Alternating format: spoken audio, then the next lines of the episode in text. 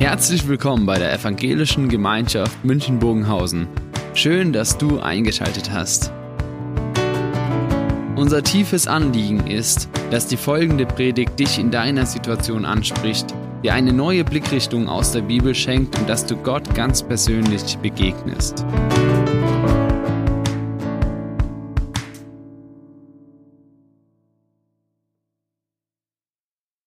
Circa 30 Minuten beten wir wieder äh, dein Reich komme und dann diesen Satz gleich zum Ende, denn dein ist das Reich. Und ich weiß nicht, was eure Gedanken sind, wenn man am Ende des Gottesdienstes oder wenn man sonst bei Gelegenheit des Vater unser betet, wenn man dann diese Aussage macht. Ist ja immer so das Gefährliche, wenn Dinge bekannt sind, dass man das auch gedankenlos spricht. Und dann geht es schnell über die Lippen, denn dein ist das Reich. Wir haben heute einen ganz spannenden Text aus Jesaja 2, in dem erklärt wird, was diese Aussage, dieses Bekenntnis meint. Dein ist das Reich, verbunden mit der Bitte, dein Reich komme. Und ich möchte uns diesen Text jetzt lesen aus Jesaja 2. Ein Text, der vor ungefähr 2700 Jahren gesprochen worden ist. Da lesen wir, dies ist, was Jesaja, der Sohn des Amos, geschaut hat. Über Juda und über Jerusalem. Es wird zur letzten Zeit der Berg, da des Herrn Haus ist, feststehen. Höher als alle Berge und über alle Hügel erhaben und alle Heiden werden herzulaufen. Und viele Völker werden hingehen und sagen, kommt, lasst uns auf den Berg des Herrn gehen, zum Hause des Gottes Jakobs, dass er uns lehre seine Wege und wir wandeln auf seinen Steigen. Denn von Zion wird Weisung ausgehen und des Herrn Wort von Jerusalem. Und er wird richten unter den Heiden und zurechtweisen viele Völker. Da werden sie ihre Schwerter zu Pflugscharen und ihre Spieße zu Sicheln machen. Denn es wird kein Volk wieder das andere das Schwert erheben, und sie werden hinfort nicht mehr lernen, Krieg zu führen. Kommt nun, ihr vom Hause Jakob, lasst uns wandeln im Licht des Herrn. Ist fast so schön, um wahr zu sein, ne? Wenn man vorhin so in diesem Fürbittengebet, ja, diese Themen unserer Welt, wo man den Eindruck hat, das Gegeneinander, das nimmt ja eher zu als ab. Und die Tragweite von Konflikten im weltweiten, aber auch im persönlichen Horizont weitet sich ja aus, als dass es kleiner wird. Und dann solche Aussagen, wo man den Eindruck hat, na, ist es so ein bisschen Friedensromantik? Ist es so ein bisschen, was dann die Menschen da ablenken soll von der grausamen Realität, so nach dem Motto, ich mal euch ein schönes Wunschbild vor Augen, dann wird die Realität schon ein bisschen erträglicher? Jesaja, er gibt uns hier eine Erklärung von dem, ich habe es vorhin gesagt, was es meint, dein ist das Reich, deine, dir gehört die Herrschaft, Gott. Und nochmals zwei Dinge. Das, was hier beschrieben wird, 2700 Jahre ist es her. Das heißt, es ist in einer Zeit gesprochen, die nicht in unserem heutigen europäischen Kontext ist. Und Jesaja, er spricht hier so lesen wir in Vers 2 zu der letzten Zeit. Und jetzt ist natürlich die spannende Frage, was ist die letzte Zeit? Von welcher Zeit spricht denn Jesaja hier? Und wenn wir das Ganze jetzt einige Zeit später lesen, dann müssen wir sagen, Jesaja spricht hier von der letzten großen Epoche der Weltgeschichte. Und diese Epoche hat begonnen mit der Geburt von Jesus. Und diese Epoche hat eine entscheidende Wendung in seiner Himmelfahrt bekommen. Und diese Epoche geht zu Ende, wenn Jesus sichtbar wiederkommen wird. Wenn dann heißt, ich mache alles neu. Und in dieser Epoche sind wir. Interessant ist, dass keiner genau weiß, wo genau, wie weit. Sicher wissen wir, ja klar, 2000 Jahre nach Christi Geburt, da sind wir. Aber keiner weiß, wie nah er uns ist. Ist ja denkbar, dass er heute wiederkommt. Manche hat es ausgeblendet. Und manche muss sagen, na, das Grillfest heute Abend feiern wir dann im Himmel. Nichts mehr hier. Es kann aber auch noch 100, 200, 1000 Jahre dauern. Ja? Also an der Stelle sagt Jesus, niemand weiß diesen Zeitpunkt. Aber wir sind genau in diesem Zeitraum und damit hat sich was Entscheidendes verändert. Und das ist das Zweite. Also wir schauen von Jesaja her auf diese letzte Zeit und wir müssen diesen Text jetzt von Jesus her lesen. Weil durch Jesus manches hier eine ganz neue Bedeutung bekommen hat. Jesaja, er spricht hier von dieser Zeit, die durch Jesus eingeleitet und die durch Jesus zum Ende gebracht wird. Und Jesaja, er spricht hier von dem, der Heil in diese Welt hineinbringt. Der ganze Text ist dadurch geprägt, dass etwas Heil wird in dieser Welt. Und Heil meint in dem Hebräischen von Jesaja Shalom. Mit diesem Wort grüßen sich Juden bis heute. Ich wünsche dir Frieden. Aber ist mehr als nur Friede, ja, dir soll es einigermaßen friedlich zugehen in deinem Leben, sondern das meint, ich wünsche dir, dass Kaputtes wiederhergestellt wird, dass Dinge zurechtkommen, dass du aufgerichtet wirst, dass Gott Dinge heil werden lässt. Und dieser Shalom hat Jesaja einige Kapitel später dann angekündigt, wird eine Person sein und nicht ein Zustand. Denn da hat er von dem Friedefürst gesprochen. In fünf Monaten lesen wir das wieder bei der Weihnachtsfeier. Ja, dass dieses Kind geboren wird, der Friedefürst. Und dieser Friedefürst, er wird diesen Frieden nicht nur verkörpern, sondern seine Herrschaft wird diesen Frieden verursachen. Und jetzt gleich noch eine Ergänzung zu diesem Friedefürst. Das ist nicht der Schwache, der sich irgendwo zurückgezogen hat und bei dem es friedlich zugeht, sondern er ist der Weltherrscher. Denn Zacharia ergänzt dann, auch ein Prophet im Alten Testament, dass dieser Friede Fürst in diese Welt hineinkommen wird mit seinem Frieden und dass er dieser Welt diesen Frieden schenken wird. Und da wird zum Einzug von Jesus nach Jerusalem, wird es ja zitiert, siehe Tochter Zion, dein König kommt zu dir. Lesen wir auch in fünf Monaten wieder. Und da wird beschrieben, ja, dass er sanftmütig kommt und dass er einer ist, der das Heil in diese Welt bringt. Und dann sagt ja Zacharia, und seine Herrschaft wird von einem Meer bis zum anderen Meer gehen und von einem Ende der Welt bis zum anderen. Und damit sagt er, dieser Friedefürst ist der Weltherrscher. Und weil er der Weltherrscher ist und weil er die Macht in der Hand hat, deswegen kann sein Friede auch konkret Gestalt gewinnen. Deshalb hat sein Friede auch die Kraft, die Kraft seiner Herrschaft. Das war die Vorbemerkung. Jesaja schaut zurück 2700 Jahre von uns weg. Äh, ne, schaut er nach vorne, wir schauen zurück. Er sagt die letzte Zeit. Es ist die Zeit, in der Jesus dann gekommen ist und bis er wiederkommen wird. Und er spricht dann von dem Frieden, den Jesus verkörpert, als dieser Friedefürst, der aber der Weltherrscher ist und dessen Friede diese ganze Kraft seiner Herrschaft beinhaltet. Das ist, wovon Jesaja spricht. Und jetzt die Frage, wie wird es konkret? Damals hat er in eine Zeit hineingesprochen, in der Gott sowas war wie ein Bademeister. Ein Bademeister, der am Rand des Beckens ist und aufpassen soll, dass nichts passiert und ansonsten soll er uns den Spaß nicht verderben. Und wenn es mal kritisch ist, dann muss er eingreifen. Aber nur so lange, bis das alles gebannt ist und dann geht's wieder von vorne los. Und so hat man Gott zum Bademeister gemacht zu einem Bademeister, der am Beckenrand des Lebens stehen soll, der sich gefälligst raushält, wenn wir Spaß haben, aber wenn es kritisch wird, na dann soll er eingreifen. Wisst ihr, das ist so diese Haltung, wo die Menschen sagen, mit Gott komme ich ganz gut zurecht.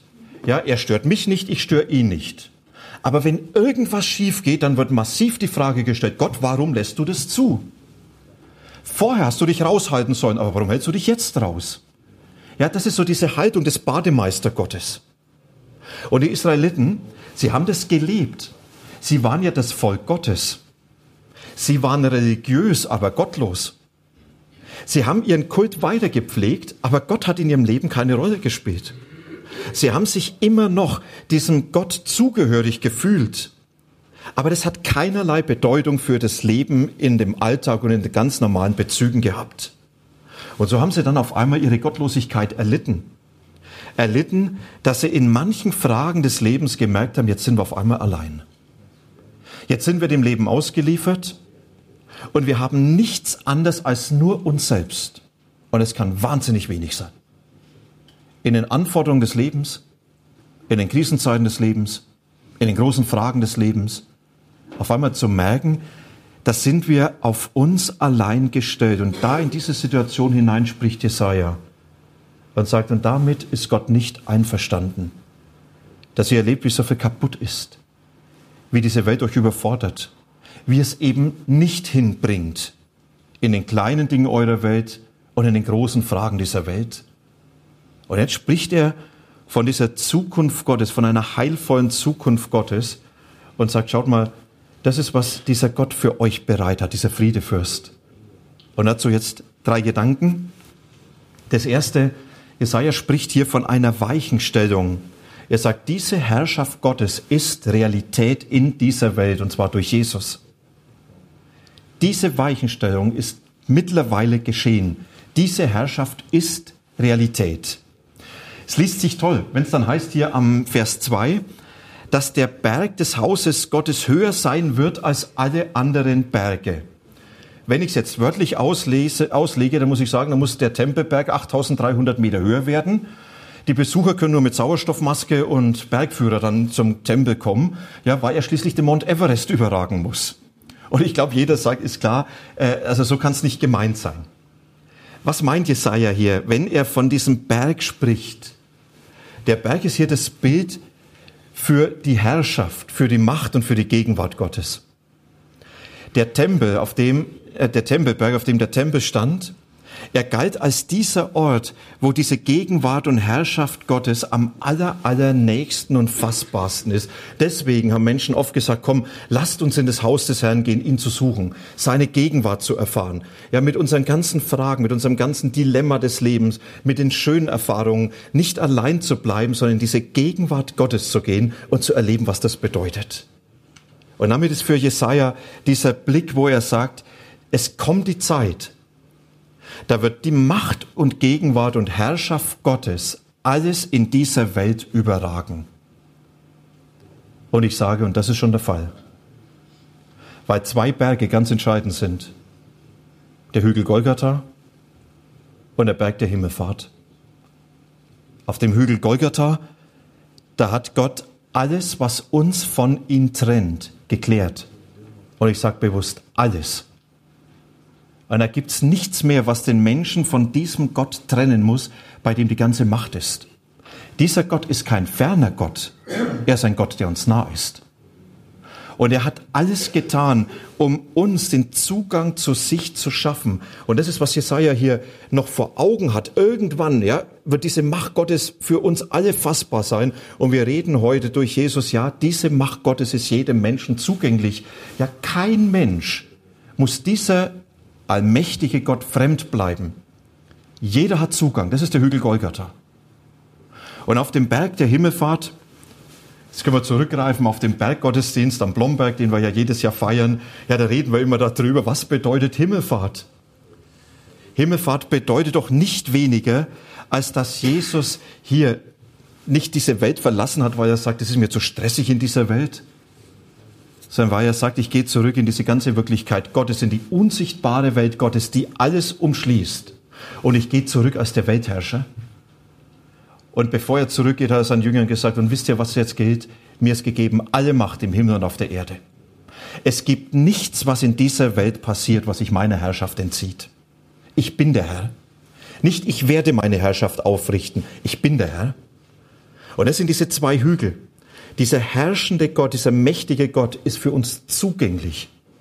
Und seine Herrschaft schließt alles ein. Das ist die Realität heute. Und jetzt müssen wir es mal denken für uns. Wisst ihr, diese Welt, wo wir vorhin in dem Gebet diese Konflikte vor Augen hatten, dieser Gott ist der Herr über das, was in dieser Welt passiert. Und kein iranisches Regime und kein Donald Trump und egal wie die Mächtigen dieser Welt heißen, können sich dieser Macht Gottes entziehen. Das macht mein Glauben aus. Und es gibt auch nichts in unserem persönlichen Leben, was sich der Macht dieses Gottes entzieht. Und es können die Kinder sein, die sich unserem Zugriff entziehen. Das können die Enkel sein, die in Chile hoffnungslos sitzen. Und dann zu sagen, es gibt keine Situation, die sich der Macht dieses Gottes entziehen. Das ist, was Jesaja erstmal sagt. Jetzt können wir sagen, ja, warum sehen wir denn dann so wenig? Warum ist es noch nicht so fassbar? Weil wir auf den Moment noch zuleben, wo das für uns alle sichtbar wird. Aber bitte, das, was nicht sichtbar ist, ist trotzdem Realität. Es gibt vieles, was noch nicht sichtbar ist. Es gibt vieles, was wir nicht sofort fassen können, was sich aber immer wieder als Realität erschließt. Ich habe wirklich noch einen Plan, ich möchte Gleitschirm fliegen. Also im Moment geht es noch nicht ganz, aber äh, es wird gehen. Und die Luft sieht man nicht.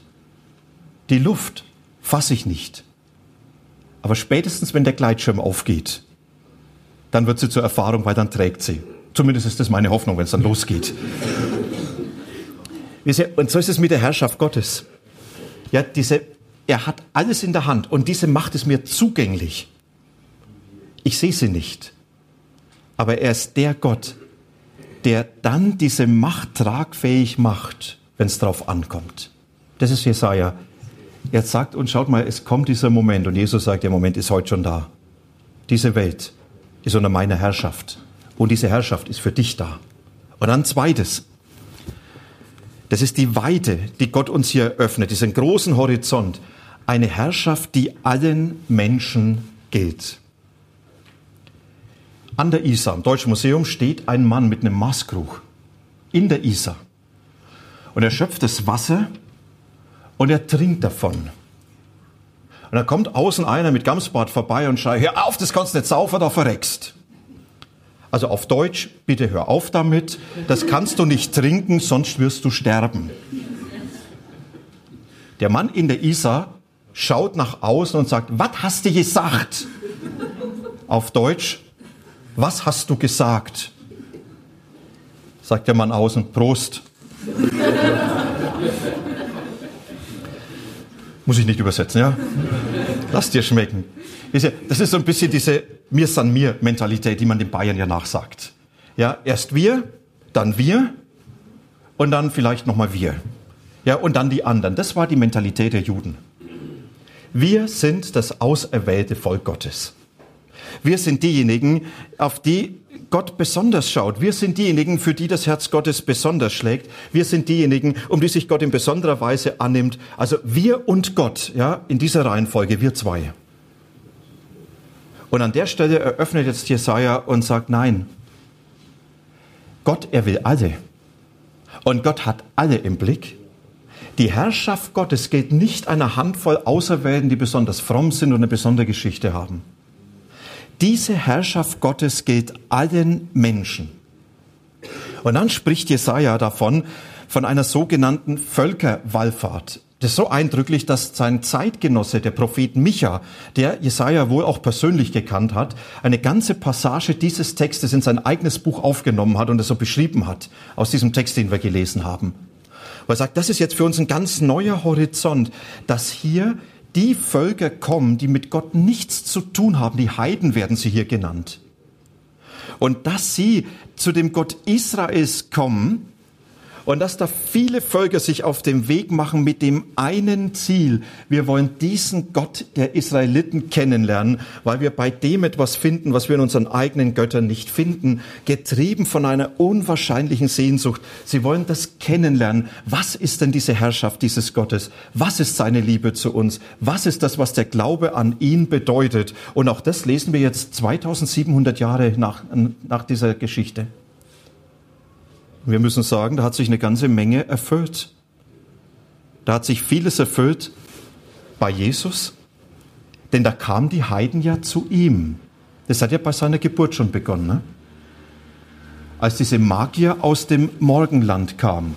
Und bitte, das war nicht die mit Heiligenschein, sondern da steht bewusst Magios, das waren Magier, die durch Zeichendeutung, durch Sterndeutung, durch Horoskope versucht haben, die Götter gnädig zu stimmen und zu verstehen. Und dann wird beschrieben, wie dieser heidnische Hauptmann aus Kapernaum kommt und Jesus sagt, du hast Platz bei mir.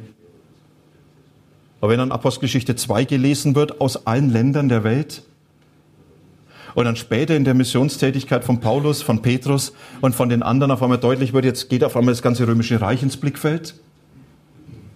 dann erfüllt sich was von dem, was Jesus gesagt hat. Und die Geschichte ist ja weitergegangen bis heute. Wisst ihr, heute treffen sich rund um die Uhr in der ganzen Welt Christen, um Gottesdienst zu feiern. Das muss uns mal bewusst sein, was da mit zwölf Männern, mit einer Handvoll verstörten Menschen begonnen hat. Das hat sich ausgewachsen und wir reden heute von 2,3 Milliarden Christen. Und ich habe das gedacht, das muss man mal vor Augen haben. 2,3 Milliarden Christen, das heißt, wir haben hier ganz viele Völker. Also das äh, Lilane ist alles überwiegend christlich geprägt. Und wenn man dann schaut, wie ist denn die Anzahl von denen, dann haben Sie hier so diese Zahlen, 2,3 Milliarden Christen, 1,6 Milliarden ist Muslime, Hinduismus, am wenigsten das Judentum. Und dann die Prognose, wo man sagt, das Christentum, es wird weiter wachsen und das Christentum wächst überproportional zur Weltbevölkerung. Und das ist was, was wir hier oft ja gar nicht denken können. Wir sehen doch, es wird immer weniger, immer weniger. Und da hört man 2060, die Kirchenmitglieder sind fast nicht mehr vorhanden und so weiter und so fort. Ja, das ist unser Froschblick aus Europa. Und ich habe nochmals Zahlen mitgebracht. Schaut mal nach bei unter evangelikale.de, eine, eine tolle Homepage, wo beschrieben wird, wie ist es denn jetzt mit Menschen, die so in unserer Bewegung zu Hause sind. Zur weltweiten evangelischen Allianz gehören 600 Millionen Menschen, nur in etwa mal so diese Größenordnung. Von den 2,3 Milliarden Christen, 600 Millionen ungefähr, gelten so in diesem Bereich, wo man sagt, da ist der persönliche Glaube, die persönliche Glaubensbeziehung sehr stark in den Mittelpunkt gerückt. Das heißt nicht, dass die anderen das nicht ernst meinen mit ihrem Glauben. Ja, aber nur mal dorthin. Und da sieht man hier zunächst, wie sind sie denn verbreitet? Und man sagt, Rot ist alles, wo über 20 Prozent der Weltbevölkerung, äh, der Bevölkerung so in diesem Bereich zugerechnet wird. Und da hat man natürlich hohen Bevölkerungsanteil, wenn man schaut Richtung USA und so weiter und so fort. Aber das ist nicht das Interessante. Interessant ist die Karte, wie wächst es denn? Weiß ist, da wächst gar nichts oder geht es zurück. Rot ist, da wächst es im Schnitt um 5% und noch mehr. Und man sieht, das Zentrum der Christenheit hat sich immer mehr nach Asien verlagert. In Asien hat heute die christliche Gemeinde in China deutlich mehr Mitglieder als die kommunistische Partei. Das macht ihnen allmählich Sorgen. Wir lesen von Indonesien mit 20 bis 25 Millionen Christen, die dort sind. Oder wenn man dann so Südkorea anschaut, eines der eindrücklichsten Länder, wo es dann heißt, es war 1948, wenn ich es jetzt richtig sehe, da kamen die ersten Missionare dorthin nach Südkorea. Oder nee, 1880 wurde sie gegründet. Und heute sind über 20 Prozent der Einwohner Christen, die sich in diesem evangelikalen Bereich sammeln und prägen ein ganzes Land. Wisst ihr, und damit wird hier was deutlich. Jesaja sagt, die Menschen werden zu dem Gott Israels kommen und sie werden das Leben mit ihm kennenlernen wollen. Und ich sage, wir erleben es hautnah. Und wir gehen noch eins weiter. Wir erleben das als Bewegung bis in unsere Zeit hinein. Es fasziniert mich und beeindruckt mich immer wieder zu hören, was in anderen Ländern passiert, vor allem in arabischen Ländern. Letztes Wochenende war ich in Bad Blankenburg Allianzkonferenz der Deutschen Evangelischen Allianz. Und da haben wir drei Leute getroffen, oder habe ich drei Leute getroffen, die verantwortlich sind für Bewegungen, die in arabischen Ländern unterwegs sind. Er sagt, es ist ein Aufbruch vor allem im Iran, wo massenweise Menschen zum Glauben an Jesus kommen. Wodurch? Nicht, weil sie einen guten Pastor erleben, sondern weil Jesus ihnen durch Visionen, durch Träume und sonst was erscheint er sagt, da ist ein Aufbruch in dieser arabischen Welt, wir können es uns nicht vorstellen. Und wir haben es doch in den letzten Jahren selber erlebt. Das sind Länder, da hat kein Mensch hingehen können, um dort von Jesus zu verkündigen. Ja, und was macht Jesus? Er schickt diese Menschen nach Europa, damit sie hier Jesus kennenlernen können, die Chance haben überhaupt. Ja, und das ist das Riesengeschenk der Flüchtlinge. Das sind doch nicht die, die unseren Sozialstaat gefährden. Das sind die, die Jesus uns anvertraut, damit sie durch uns ihn kennenlernen können. Und diese Bewegung ist doch nicht zu Ende. Wenn man allein die Social Medias anschaut, die neuen Medien, was heute möglich ist, dass christliche Programme nach Afghanistan gestrahlt werden, ja, nach Nordkorea und so. Das heißt, was Jesaja hier sieht, er sagt, da sind Menschen, in dieser Welt und sie fragen nach dem Gott Israels, nach unserem Gott, sagt er vor 2700 Jahren. Und wir sagen heute, Jesaja, du hast recht gehabt.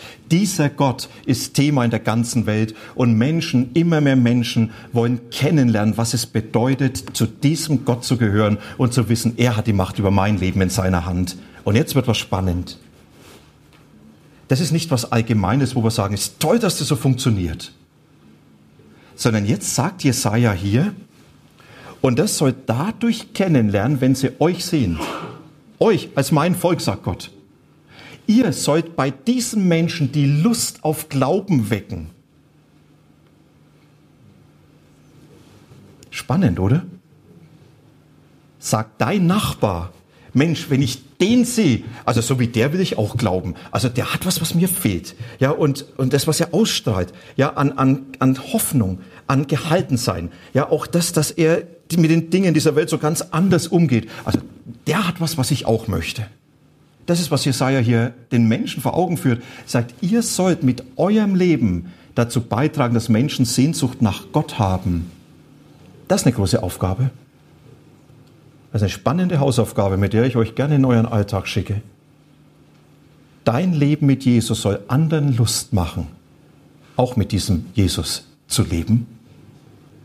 Und wenn ich sage, das geht nicht, dann liegt das Problem nicht bei Jesus. Und ein drittes und das letzte. Und diese Herrschaft Gottes, sie zielt dann auf unseren Alltag.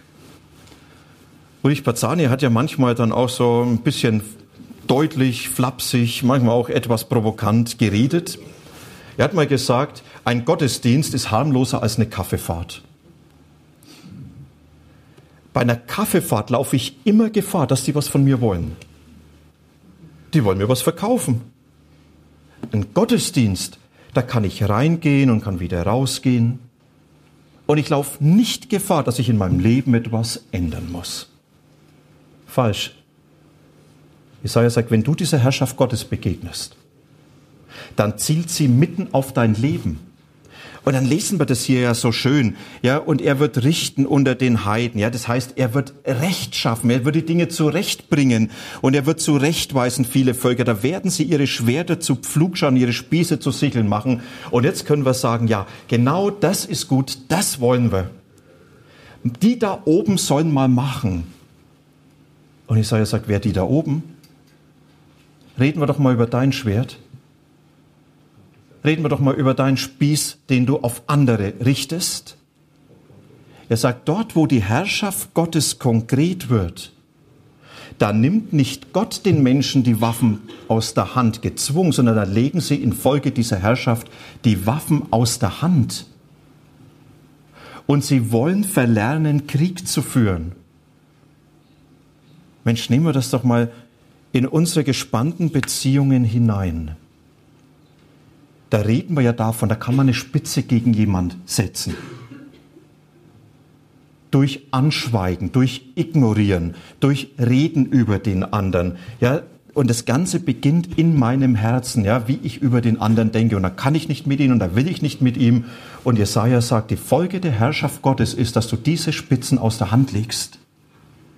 Und dass du einen Entschluss triffst. Ich will nicht mehr hier diesen Krieg gegen den anderen, den Kampf gegen den anderen fördern, sondern ich möchte ganz bewusst lernen, diesen Frieden der Herrschaft Gottes in diese Beziehung hineinzunehmen.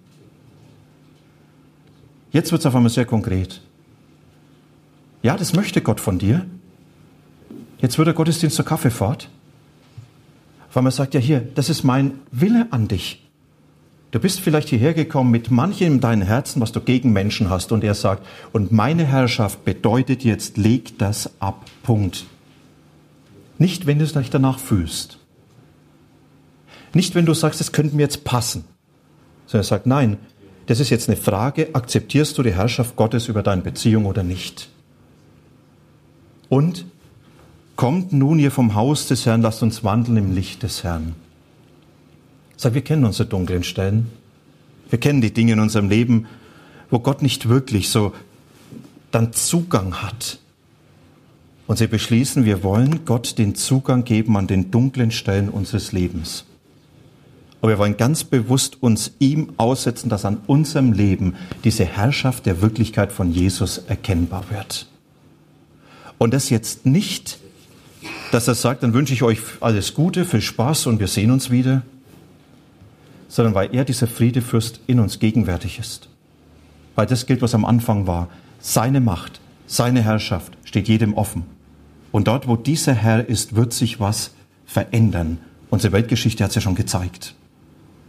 Das ist, was Jesaja den Menschen vorlegt. Er sagt, Gott will alle. Mit ihrem ganzen Leben. Und Gott will alles. Alles, was dieses Leben ausmacht. Und jetzt feiern wir Abendmahl. Und das Abendmahl ist die Einladung von Jesus. Und jetzt tritt ins Licht Gottes. Jetzt komm doch in mein, das Licht meiner Herrschaft, setz dich doch mir aus. Und nimm wirklich das alles mit hinein. Deine Menschen, die dir so schwer sind. Dich selber, was du in deinem Herzen pflegst. Deine dunklen Stellen. Und lass mich ran, sagt Jesus. Lass mich ran, weil ich etwas in deinem Leben verändern will. Damit meine Herrschaft nicht in dem Großen der Welt nur sichtbar wird, sondern in dem Kleinen deiner Welt beginnt und von dort aus Kreise zieht. Ich lade euch jetzt ein, dass wir einen ganz kurzen Moment der Stille haben. Und in diesem Moment kann jeder mit Jesus reden, das, was er jetzt mit hineinnehmen will in diese Begegnung mit Jesus. Wo er sagt, das sind jetzt Dinge, die mich beschäftigen. Da möchte ich seine Herrschaft zulassen, manchmal vielleicht auch so gegen meine Überzeugung. Und ich möchte ihm ganz bewusst begegnen. Und wir enden mit diesem Moment der Stille mit einem Gebet. Ein Gebet, was wir singen, da heißt es, Vater, ich komme jetzt zu dir. Als dein Kind laufe ich in deine Arme. Und ich sage, und ich nehme alles mit, was ich in der Stille jetzt vor ihm ausdrücke. Lass uns diesen Moment der Stille jetzt haben und dann gemeinsam dieses Lied beten. Vater, ich komme jetzt zu dir.